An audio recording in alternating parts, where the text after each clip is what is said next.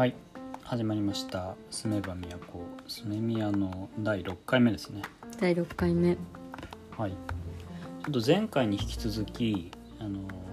今回では通通常とは違うあの旅のお話をしたいなとうん。思ってます。あの前回もやった通りスマホなしで1泊2日の旅行行って帰ってきてあの行って帰ってこれるかと。しかもうん一人でね、一一人旅行。スマホ旅。それぞれの旅行。うん、スマホなし旅スマホなし旅に行ける。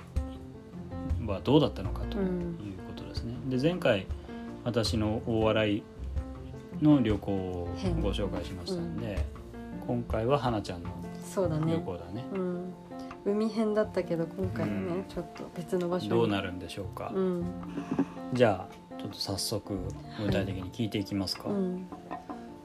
でルーレットでね僕が指定した6箇所の中から花ちゃんがルーレットで選んで。うん。行き先はどどちらに決まったんですか？行き先はえっ、と伊香保。伊香保。うん。群馬のね。有名な温泉地ですね。有名だけど全く一回も今まで行こうと検討したことなかったから本当に分かんなかったね。うん僕もぜひ行ってみたいうん。温泉地の一つですそうだけど、ね。お互いルーレットにどっちとも入れてたよね候補地として。そう。だねじゃあ伊香保に決まって、うん。もう伊香保に決まった時点でもう群馬県だなっていうのはもう分かってるわけ。ああえっとねそれだけは分かってたんだよね、うん。確か。あのというのもそのたっちゃんの行き先の6個をあの事前に出してる時点で私もいろいろ温泉地を調べるからであの条件がさ群馬とか、まあ、東京に隣接してない関東近辺の県で調べてたらほとんど出てくるのは群馬ばっかりだから、うん。温泉地として。それでまああ伊香保群馬だったよなぐらいまでは思い出せた、なるほどうね、ん。まあその状態その群馬県というヒントでのみをスタートする、うん。そう。で最初まあ家を出てそもそもまずどこから電車にうん。そのどのターミナル駅に行くかっていうのも私は見当がつかなくてなんかこう私の中ではもしかしたら新宿から行った方がいいのか東京駅から行った方がいいのか見当がつかなくてまずもうその行き先決めた5分後ぐらいにお家を出たからさどうしようかなと思ってまずコンビ最寄りのコンビニに行ったんだよ。うんうんというのもあのコンビニに大体なんかマップルみたいなのとか置いてあるような紙の地図ねそう紙の地図でどうにかなんか見れないかと思ってコンビニに入ったんだけど、んあのそもそもあのうちの近所のセブンイレブンさ立ち読みをさせないために全部シール貼ってあるから。最初はいはい。にも、あのそもそもガイドブックらしきものもほとんどなかったし、うん。手に取ってあ無駄足だったって思って、うんまあ、すぐ最寄り駅からも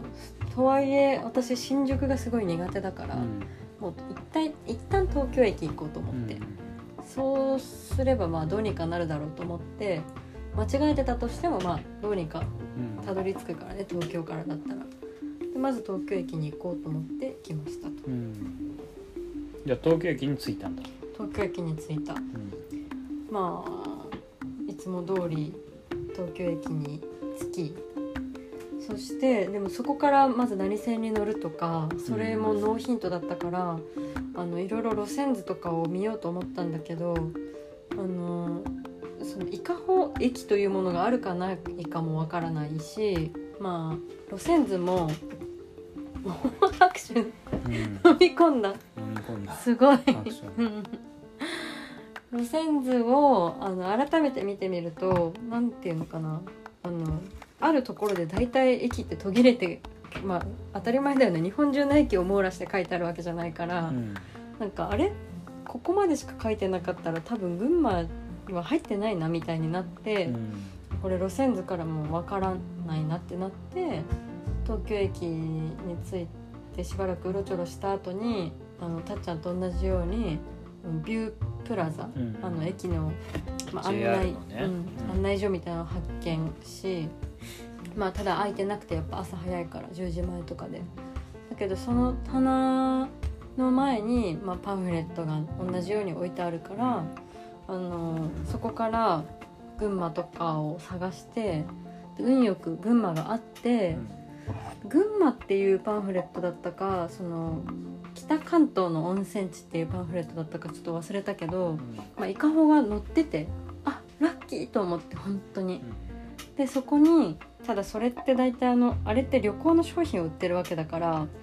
こう細かい生き方じゃなくて大体のなんかこういう乗り換えが発生しますみたいな簡略の生き方みたいなのがあってもうそれだけを頼りに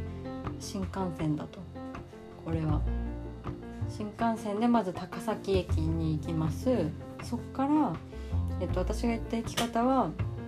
えっと、在来線乗り換えて渋川っていう駅に行って、うん、で渋川からバスで伊香保に行こうっていう。もうそれをもう他にもなんか安かったりとか効率のいいルートがあるのか分かんないけどももうこれだけで絞ろうと思ってで新幹線の特急券を買ってで改札にもすぐ入って発。何も買わずに。えっ、ー、とそうだね。あえっ、と改札入った後なんか駅の売店あのなんだっけコンビニがあったからそこでお茶となんか普段まあ朝ごはん食べないとはいえ私もやっぱ電車の中で手持ち無沙汰はちょっと辛いかなとか思ったりして、ね、とはいえ1時間以上あるでしょまあなんか何時間あるかもうん、それも想定できてなかったんだけど、まあ、新幹線に乗るんだしっていうテンションもあっておにぎり買って酒いくらおにぎりみたいな。買って乗りました。とあでも乗る前にまずあのトラップがあってその高崎駅行きっていう新幹線はないの、うん、新潟方面に行く、うん、これは何新幹線になるんだろう上越新幹線なのかな？ちょっと忘れちゃったけど、うん、が、まあ、いっぱい出てるんだけど駅員さんに念のためあの高崎行くやつ教えてくださいって聞いてそしたらあの「止まるやつと止まらないやつあるんですよ」って言われてまずその時点でも怖いじゃん、うん、スマホがあれば調べられるのにと思いつつ、うん、じゃあちょっとどれ行くんですかとか言って調べてもらってあの28分のやつですとか教えてもらってそれでそれをブツブツ唱えながらスマホはないからその大体いつも私のやり方としては Google マップで調べてスクショして、まあ、あとは頭の中から消去して、都度スクショを見ながら行くっていう感じなんだけどそれもできないから28分6番線28分6番線とか口で唱えながらたどり着いてで乗って新幹線に出発進行。え新幹線って便を指定するわけじゃないの、えっ、と私は自由席にあ自由席だから関係ないのか、そうそう。まあ、指定席にしてもよかったんだけどまあできるだけね。新幹線に乗るっていうのがまずあの想定外だったからさ「けたっけ」って思って、そう自由席にして。まあでもあのなんだろう、まあ、早めに並べば乗座れるだろうっていうのは思ったから、まあ駅その駅員さんに聞いた時点であと20分後ぐらいの電車だったから、もう今から上に行って並んどこうと思ってホーム行って並んでそしたらまあ2階建ての超巨大新幹線来て。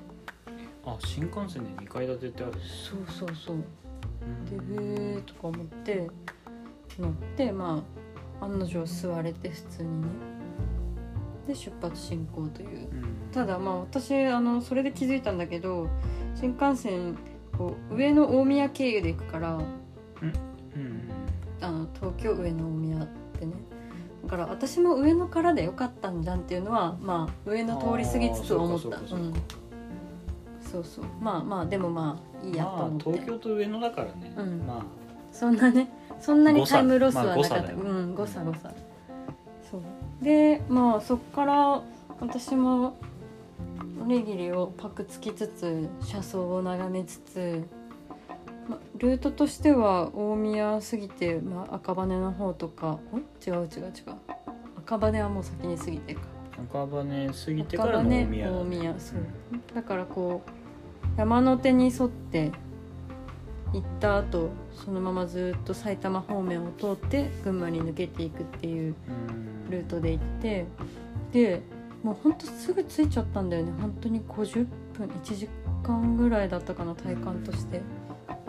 もうちょっと座っときたいぐらいな思うぐらいあっという間に高宮高崎着いちゃって、高宮は私が前住んでた福岡の場所で着きました。でえー、っとそっからえー、っと渋川に行きたいなと思って一回改札を出て、であのローカル線のローカル線っていうかあの在来線の方に行ってあのなんだっけ路線図を見て、うん、で渋川を探しでただその高崎もまあまあ大きなターミナル駅だから、うん、多分たっちゃんでいうところの水戸駅ぐらい。だから本当いろんな線がそこから出てて JR もなんかなんとか線なんとか線っていっぱいあってどれに乗るんだろうと思いつつあの電光掲示板をずっと見てたら渋川ってこう一瞬流れてあああれだみたいな見当をつけてえっと乗ってそれがね、えっと、JR の在来線の吾妻線っていう、うん、多分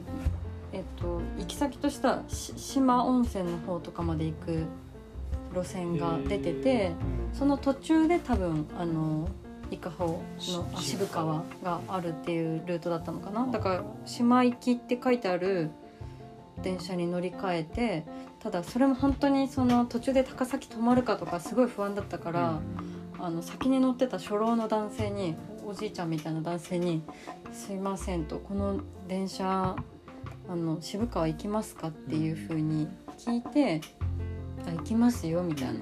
その後もなんかすごいニコニコしてあの見てて私を。なんか多分今時スマホじゃなくて人に道を聞くっていう文化が残ってるんだとか思ってなんか愉快になったんだろうなと思いつつ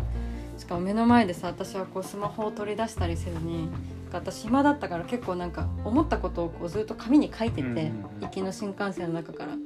でそのローカル線っていうか在来線の中でもガタンゴトンって揺られながらなんかいろいろ書いてたわけ、忘れないように、なんかそれをね見てなんかニコニコしててそのおじいちゃんは、いやまあ飛んだアナログ野郎が来たと思ったんだろうなって思いつつそうこうしてるうちにほんと45駅で、えっと渋川に着いて。私の作戦ではその渋川着いてから伊香保への行き方、まあ、またノーヒントだったんだけどまあなんかこうバスがあるだろうし渋川なんか今まで旅行もいっぱいしてきたからさ大体その終着点の終着点か終着点の1個手前のあの観光案内所に行けばどうにかなりそうみたいな思いがあって渋川着いて観光案内所探したら閉まってて改装工事中で。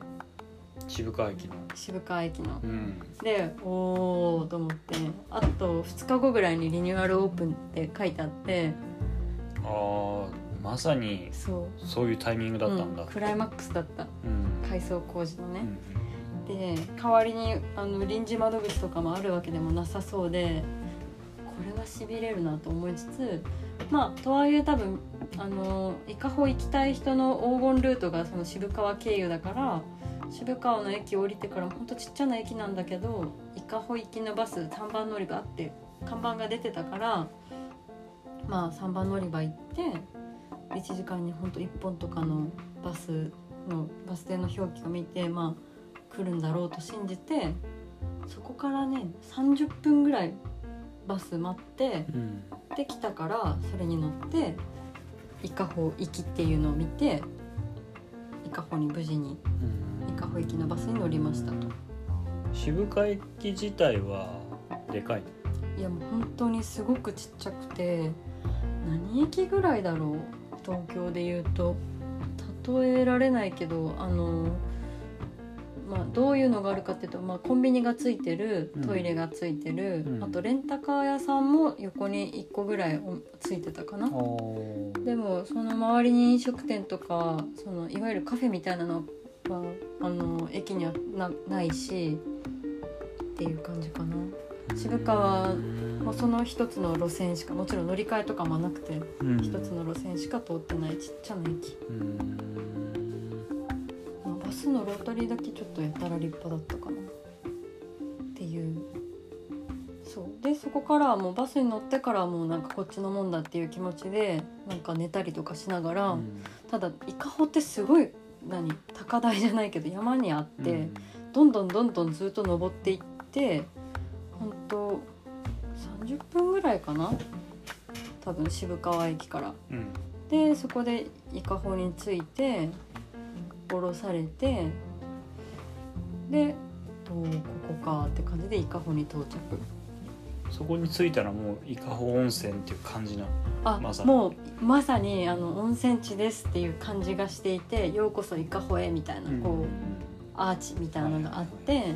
であのそこにはねあの幸いなことに本当小さなあの観光案内のこう建物みたいな本当ちっちゃいけどあって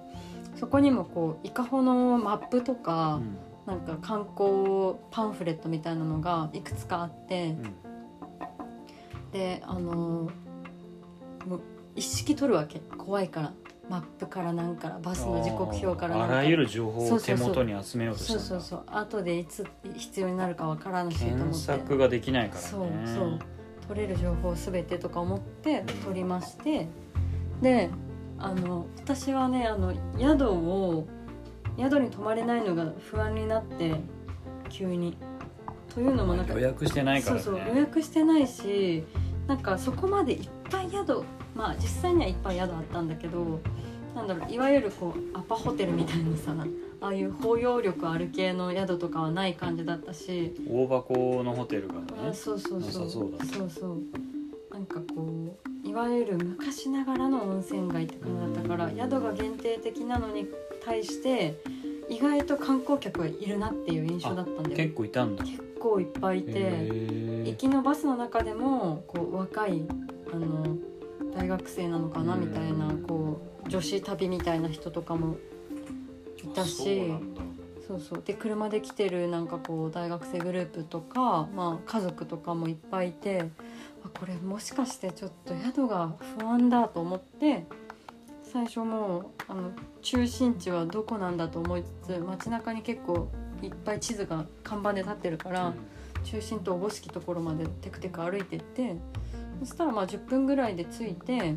なんかこうお店が集積してるエリアで伊香保ってそのシンボリックな石段があのうん街の中心にあって、温泉街の中心。温泉街の中心に。でその両脇に、まあ、土産物屋とか旅館とかがこうちょっと集積してるっていうのがまあ一個まあい中心にわゆる温泉街だ。ほんとそれはザ絵に描いたような。そうそう絵に描いたような温泉街で。でこれは後から分かることなんだけどなんでそうなってるかっていうと日本で一番最初にその温泉都市計画に基づいて作られた、まあ、いわゆる意図的に作った温泉街だったの。よ、うんまあ、元から温泉は湧いてたんだろうけどね、そういう背景もあってこう温泉街って聞いた時に思い浮かべるような温泉街。うん。ちょっと高低差がある。でえー、すごい情緒あるってなってちょっとその宿のあの不安が飛んでっちゃってう、んであのテクテク散歩とかしてなんか神社が山の上の方にあったからお参りしてまああのまずはともあれ温泉に入るかみたいななんか大きな気持ちになって温泉を探すんだけどあの手元に日帰り温泉マップを持ってたの。でそれを頼りに一個めぼしいところに行ったら、うん。あのコロナで日帰り温泉客お断りしておりますって書いてあって、へへーーってなっちゃって、であこれ多分他のところも割とこううんいううんうん。方針かもと思ってちょっとじゃあもう温泉はあのいろいろ行かずにあの宿決めたらそこで入ろうって思って、でその時点でもう石段も登ったり降りたりしてたからくたびれちゃって、うん。途中目に入ったうどん屋さんに行って。美味しいうどんとあの美味しい私の大好きな舞茸の天ぷらとうんうん食べでお腹いっぱいだなと思って宿を一回探しに行ってこの石段のすぐ脇に結構良さげなねホテルがホテルというかまあ旅館が1個あってあの私のその宿探しにあたって第二の心配は部屋がないことはもちろんだけど行ったあの当たった宿がなんか1泊2万5千円超えだとちょっと予算オーバーだなっていうのがあったの、だけどまあ温泉街であんまり一人用の小さな部屋ってそんなにないだろうしまあマックスでもそれでも2万5,000円ぐらいに抑えたいなっていう。しかも夕食付きだもんそうそう。だ夕食をなしにするっていうオプションがあんまりない感じでまあ多分お客さんのほとんどが夕食その中で食べるだろうし、街歩いてても、まあ、ランチの場所がないことはないけど夜空いてる店すごい少なそうだなっていう、まあ、コロナもあってだけど閉まってるお店が結構あったからまあそう夕食込みでそのくらいに抑えたいなっていうのがあって1回目そのあのそうは言ってもねなんか怖いお化け屋敷みたく古びたホテルもあったから ちょっとそこを避けつつ良さげなところに1回行って最初あの窓口にいた若い男の子に「予約してないとダメです」って言われて追い返されちゃうんだけど、えーって思ったら奥から偉い人出てきてくれて「あの部屋は空いてます」と。だけどあの1泊あのお一人でも2万5,000円ぐらいになっちゃうんですよってなってこの辺探せばまだあの少しもう少し下がるところあるので、あのうちはとにかく空いてるから、いろいろ見て回ったらどうですかって言ってくれて、あもう一個あの最悪ここに帰ってくればいいやっていう気持ちになったから、あざーすってなってでそこからはまああのそんなにまだその時で1時とかだったからもう伊香保に来れたことでももうかなりねあの自分を褒めたいぐらいの気持ちになったから。まあ、まずは伊香保を楽しもうじゃないかってなって、あのーまた宿探しもしつつ、うんちょっと石段街から離れてまた散歩を始めたのね。で、あのーその宿が集積してるエリアがもう一つあったからそっちの方にも歩いて行ったりとかして行ってたんだけどあのその途中でなんか気になるなんか私のなんかなんとなく覚えてた有名な人の記念館とかも見つけたりして、そこに入ってたりしてで時間がいろいろ潰れて4時ぐらいになったのかな。うん。でそろそろまた宿を見つけねばと思ってあの歩き始めるんだけどなんかすごいやたら疲れちゃって荷物も重たいから。まあ荷物持ったまま移動してるから。そうそうそう荷物持ったまま移動してであのスマホないからちょっと方向のその感覚とかよくわからないまま縦横無尽に歩いてたからその元の一回声かけたところの宿に戻ろうと思ってもまあ離れてたのびっくりするぐらいで山もなんか一つ下ったぐらい下っちゃってて。これはしびれるなと思いながらそっち方面に一応行きつつ、まあ、別の宿も見つつあの上に上がっててそしたらもともとそのバス停一番最初に降ろされたバス停の辺りにぐるっと回って戻ってきて、あここまで来たかみたいな。でそこの看板あの近くの建物の看板に「本日あの空き部屋あります」って出ててあれ？こんなところにと思って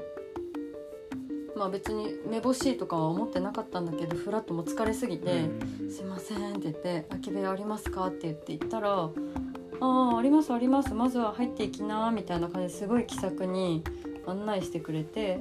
であのなんていうのかな宿のそのラランクって言ったらあれだけど、うんそれもそのエントランスから見るにあんまりそんなこうラグジュアリーすぎない。もちろんすごい綺麗だし、うん。いい感じの旅館ではあるんだけどあのあこれはべらぼうに高いことはないぞって思ったの、なるほど。うん、もうちょっとカジュアル。うん。であの宿あの今日予約してないですけどあの一泊させてもらえませんかって言ったら、まあ、なんかちょっとびっくりしつつも「あのお待ちください」って言って「座っといて」とか言って座らせてくれてであの一泊まあ大体私の全然予算内のありがたいことにあの朝夕付きでうん。ご飯うん。1万7,000円ちょっとぐらいですっていう、そうまあ多分時期によって変動はするだろうけど。でもうあの願ってもない感じだったから「お願いします」って言って、ですぐなんか夕食のあのメニューはこんな感じですとか案内うん。いろいろしてくれてお風呂の案内とかしてくれて鍵渡されて部屋にチェックインしました。そう。だからまあドキドキしつつもあんまアクシデントみたいなのは特になく無事に部屋に着いて。女性一人一人旅の宿泊をこうなんか毛嫌うみたいな宿もあるじゃん。そうだろうね。ちょっと警戒する。警戒するところもあるあると思うよね。なんかね多分。思い詰めた人がうん。来るっていうケースも多々あるっていうことだから。そうだよねその感じはなかった？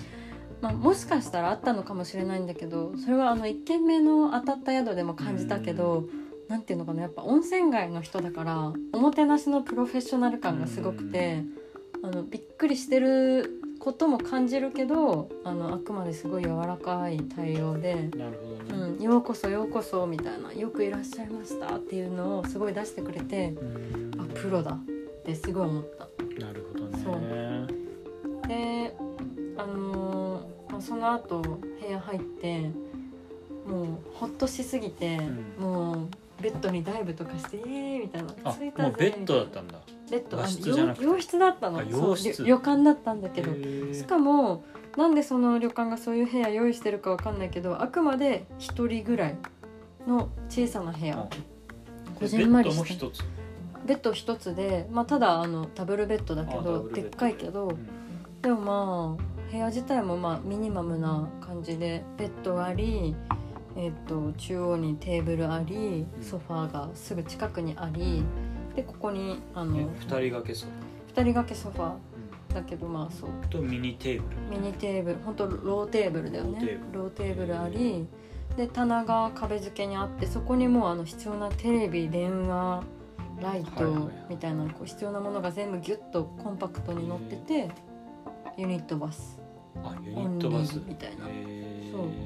ほんとミニマムな。じゃあもう本当になんていうのいわゆるアパホテル的な。あまあそうだね。ビジネスホテルみたいな作りはそう。でまあ置いてあるものとかはちょっとちょこちょこいい感じなんだけど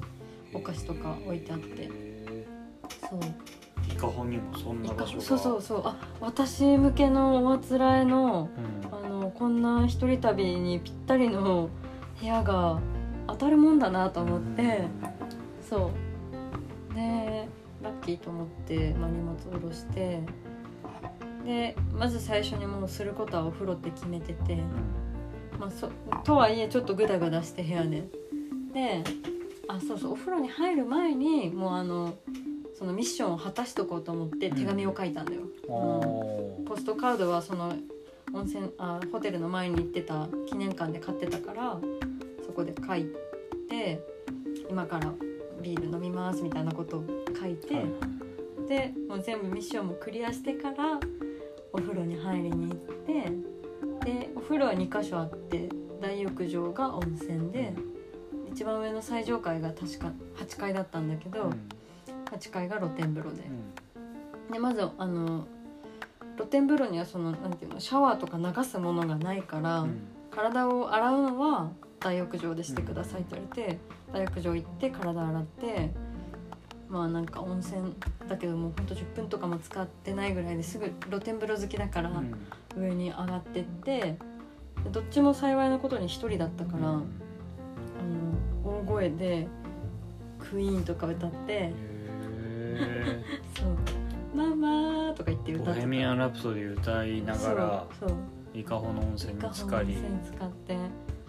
すごいね。すごいよね。でその最上階のお風呂からはたっちゃんはオーシャンビューだったと思うけど、うん。私はその伊香保って山だからマウンテンビューなんだよ、うんうん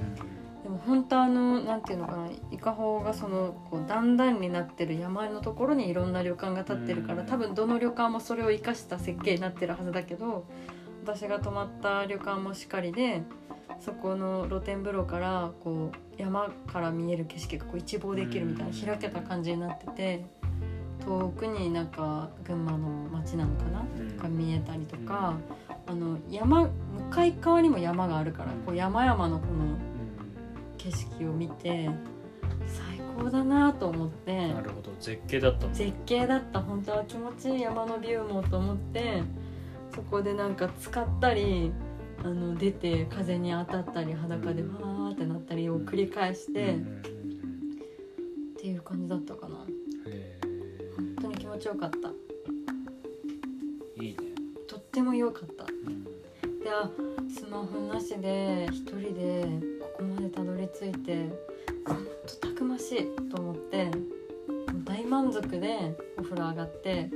今今すぐにでもビール飲みたいっていう気持ちだったんだけど、あのチェックインした時に「夜ご飯の1杯目ビールなされますか?」って聞かれて「はい」って言ったばっかりだったから、ま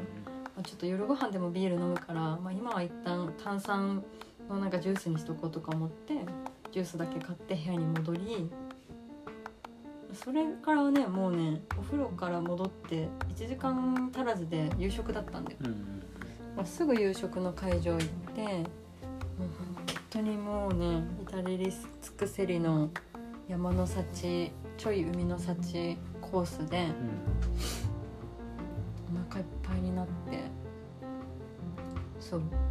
でもなんていうのかなそのその時に接客してくれていろいろこう途中で鍋に火をつけに来てくれたりとか前菜を下げてメイン持ってきてくれたりする中井さんたちが、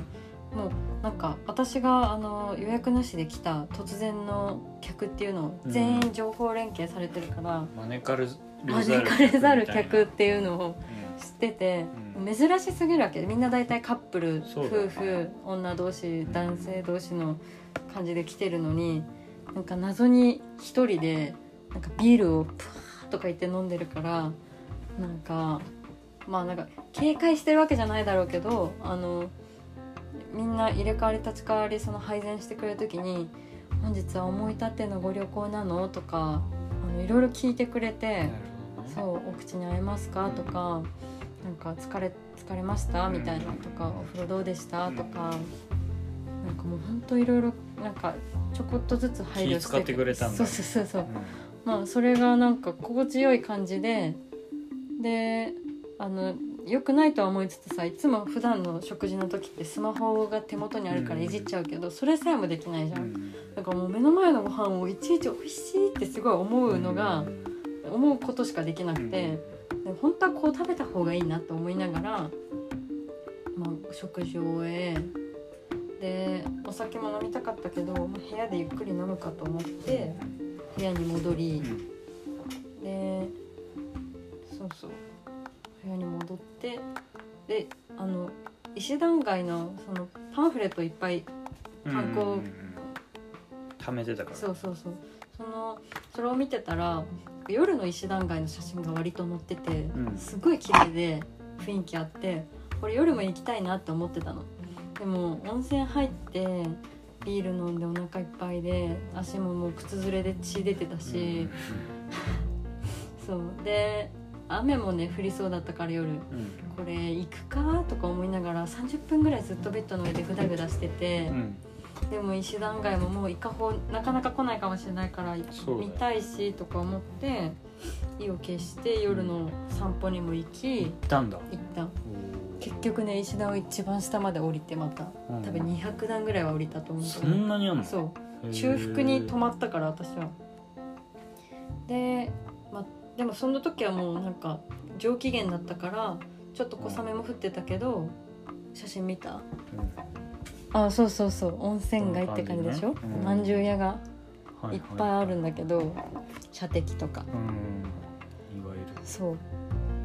でまあ往復してすごい夜も雰囲気あってすごい楽しくて。そうそうそうそうそこいうそうちょっと山のしっとりした空気で、あここれれははいいね。そう情緒情緒みたいな感じで、まあ、散歩してやっぱ案の定ね夜のお店もほとんど開いてなかったから、うん。宿でご飯食べてよかったなと思いつつ、また宿に戻ってきてであの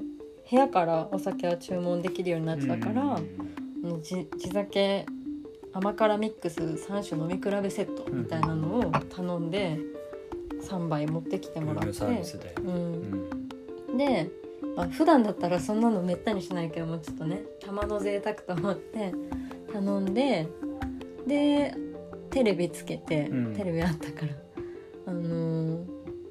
世にも奇妙な物語を見ながら3杯ちびちび飲んで、はいはい。で見終わったらもうスカッと寝るっていう。私はその朝もお風呂入りたかったんだけど朝結構忙しくて翌朝。うん。7時半に朝食会場来いって言われてたから、まず7時半に起きれるかすごい怖くて大体でも7時間ぐらい寝れば1回は目覚めるから、12時ぐらいには寝とこうっていうのもあったしその後朝ごはん食べた後チェックアウトの準備もしないといけないけどお風呂も入んないといけないから、そう。ちょっと忙しいなと思いながら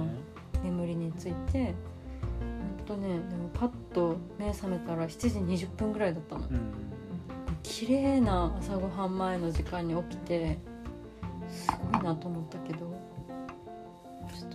となんかダラダラあもう35分か。あと5分でうん。家に帰るけど、でそっからあのー朝ごはんの時も全くお腹減ってなくて、うん。ちょっと話戻っちゃうけどあの夕食から夕食会場から戻ったらちょっと部屋きれいに整えてもらっててプラスあのこの時期であんまり周辺のお店も開いてないので心ばかりのご用意をさせていただきましたっていうお手紙とともにいなり寿司が一箱なんか一箱って一つだけ箱に入って用意されてて、えなんていうおもてなしと思って。ね。そう。嬉しいと思ってもうお腹いっぱいって思いながらも夜寝る前にいなり寿司とか食べたりしたから本それもあってお腹空いてなかったそうそうそう。翌朝も全くお腹いっぱいで、うん私いつもなんか不安になる時ってこのあとお腹減ったらどうしようって思うことが日常生活では多いけど、もうんうお腹いっぱいになっちゃってどうしようっていうなんか恐怖さえ抱えながら朝ごはん会場行ったらやっぱりすっごい豪華で。いっぱいテーブルの上に乗ってておおと思いつつ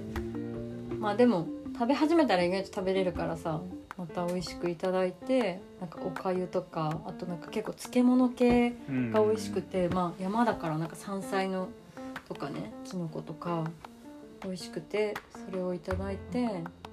卵かけご飯も食べてもう無理と思いながら、まあ、部屋に一回戻ってうん。またダラダラしつつうとうとしたりしつつももう一回あの露天風呂に行かないとこのままじゃ帰れないと思ってもう一回露天風呂行ってまたなんか使ったり風で風で体を完全に乾かすみたいななんか挑戦をしたり。もうそんなあれなんだ。そういう自由気ままに入れるぐらい人はいなかったそうそうそう人が全くいない。じゃあもうほぼその日泊まってる多分花ちゃんぐらいだった。いやあのねお客さんは、まあ、朝食会場も夕食会場もその時間が決まってるぐらいだったから小刻みに。いっぱいいたのよ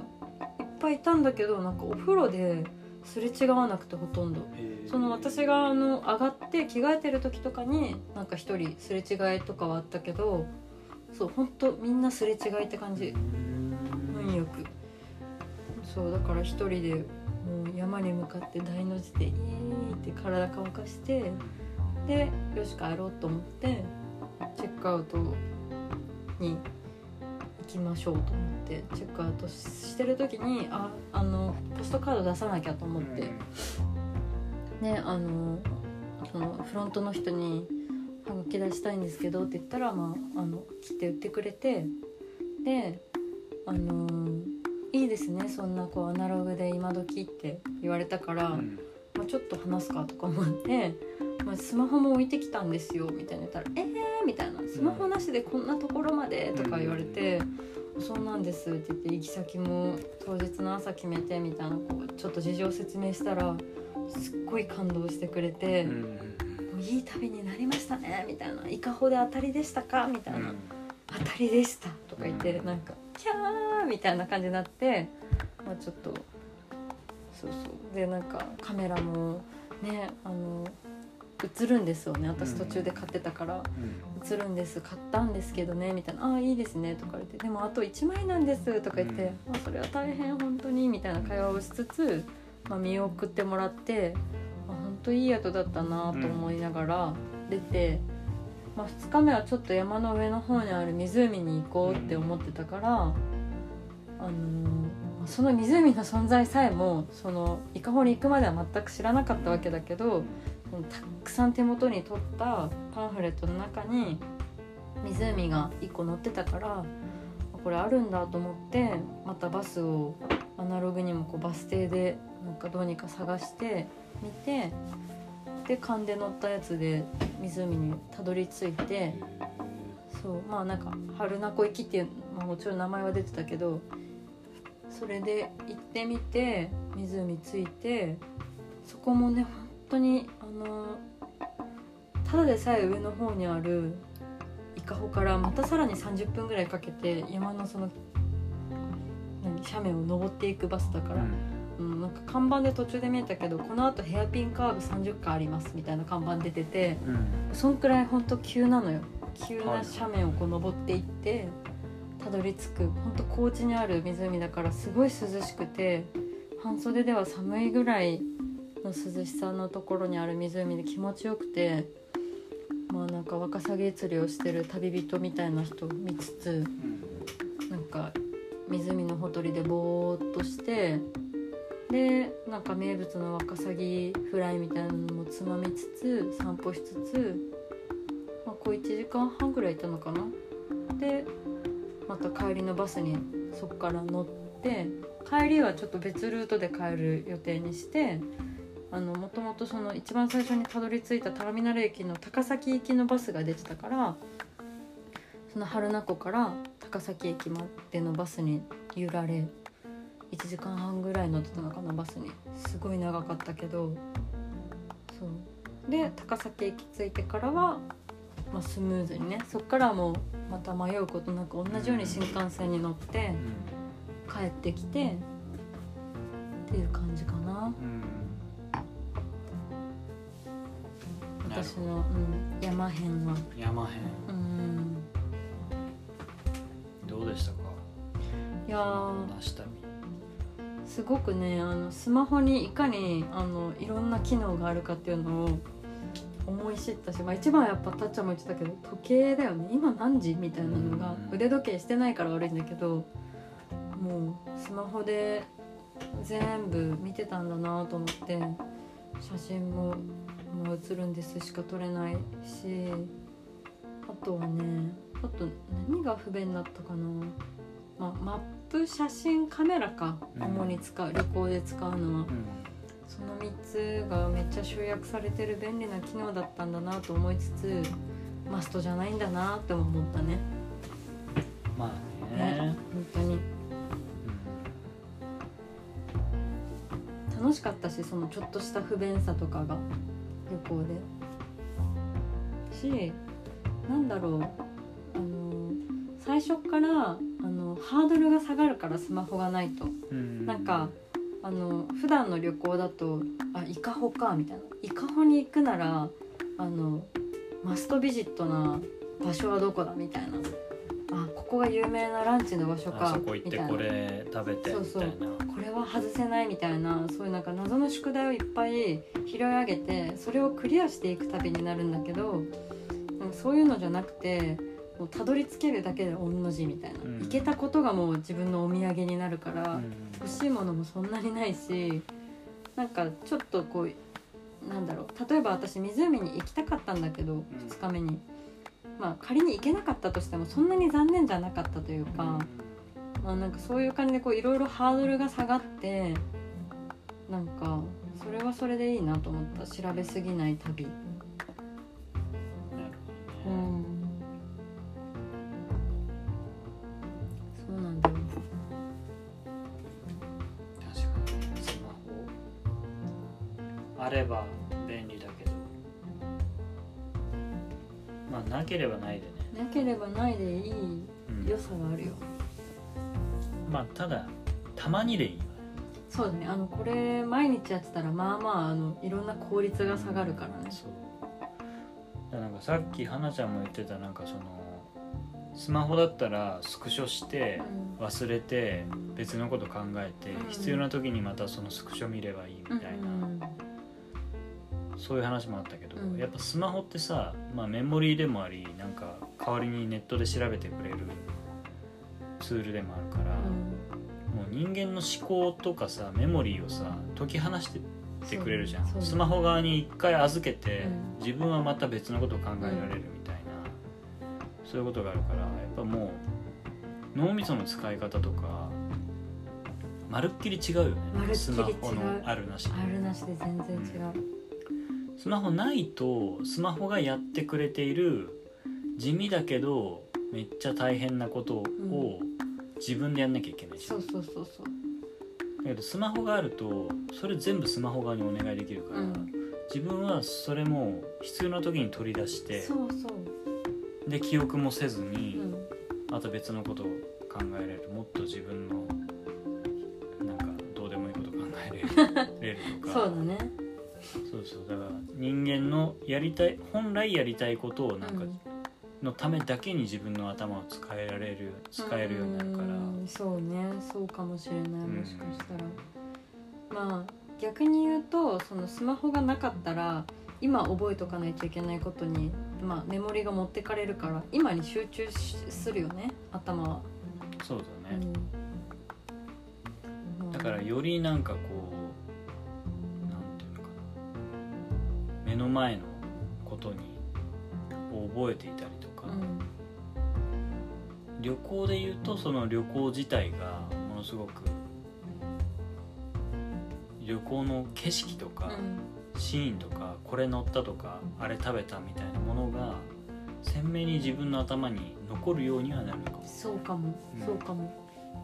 だそこはちょっと良し悪しだよね。そうね。まあでも旅の間みたいな時は私スマホ手放しとこうかなって思った。うん。日常にはこう頼りつつね。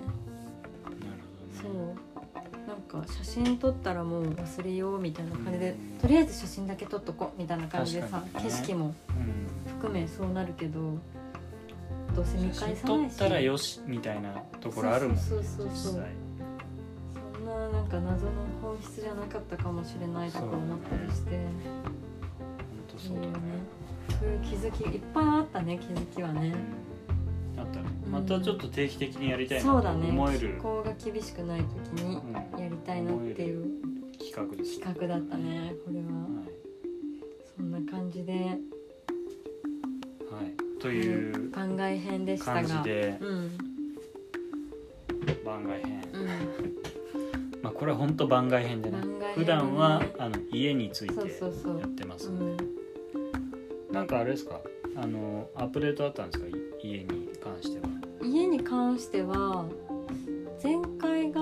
えっ、となんかローンローンが降りましたっていうそうだね。ローン降りたまで行ったんだっけ？行った行った。おめでとうございますっていう話をしたから。あそっかそっか。そう。あれからまあアップデートがあるとすれば